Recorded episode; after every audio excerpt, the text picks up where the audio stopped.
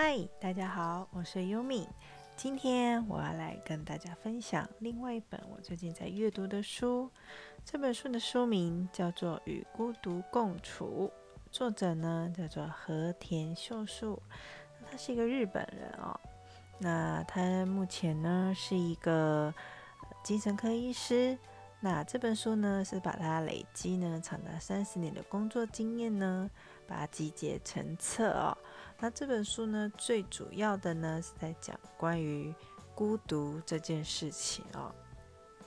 好，那这本书呢，呃，我觉得自己比较印象啊，比较觉得有意思的一个段落就是呢。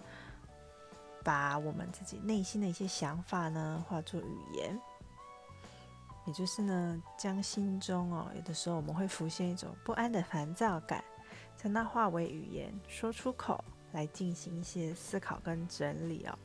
那我最近呢，诶，比较蛮常练习这个动作的哦。当我心中呢突然有不安的烦躁感，我就将它化为文字，不管是写出来也好啊，或者是说出来也好。那最近有一件事情啊，就是，呃，我跟一一位朋友呢有一些互动。那这朋友呢找我呢，最主要就是要谈一个生意啊，一个买卖。那朋友的说法呢，就是肥水不落外人田嘛。可是呢，他讲一讲哦，诶，他好像都在计算自己的得失哦，然后呢，把这个生意上的风险呢，好像都转嫁到我身上了。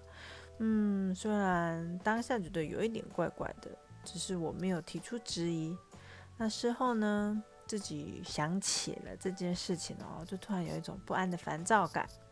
于是我找了家人去谈了一下自己内心的这种不舒适感啊，嗯，讲出来就其实有一种好像被利用的感觉了吧？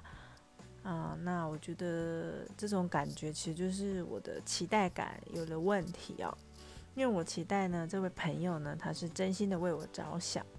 那其实呢，这就是有一点错误的期待了哦。因为呢，生意就是生意啊。那你找个对象来替自己分散风险哦，也是一种生意的手段。那只是我自己一厢情愿罢了啊。最后呢，我就调整自己的期待值，那心中的不舒适感呢，也随之消散了。好，我希望呢，呃，听完我这个分享呢，大家可以。去关注一些自己那种不舒适的烦躁感，那个烦躁感哦，其实是真实的感觉，不要急着去抹除它、掩盖它，那静下来的去感受它，化作文字，你会寻得真实。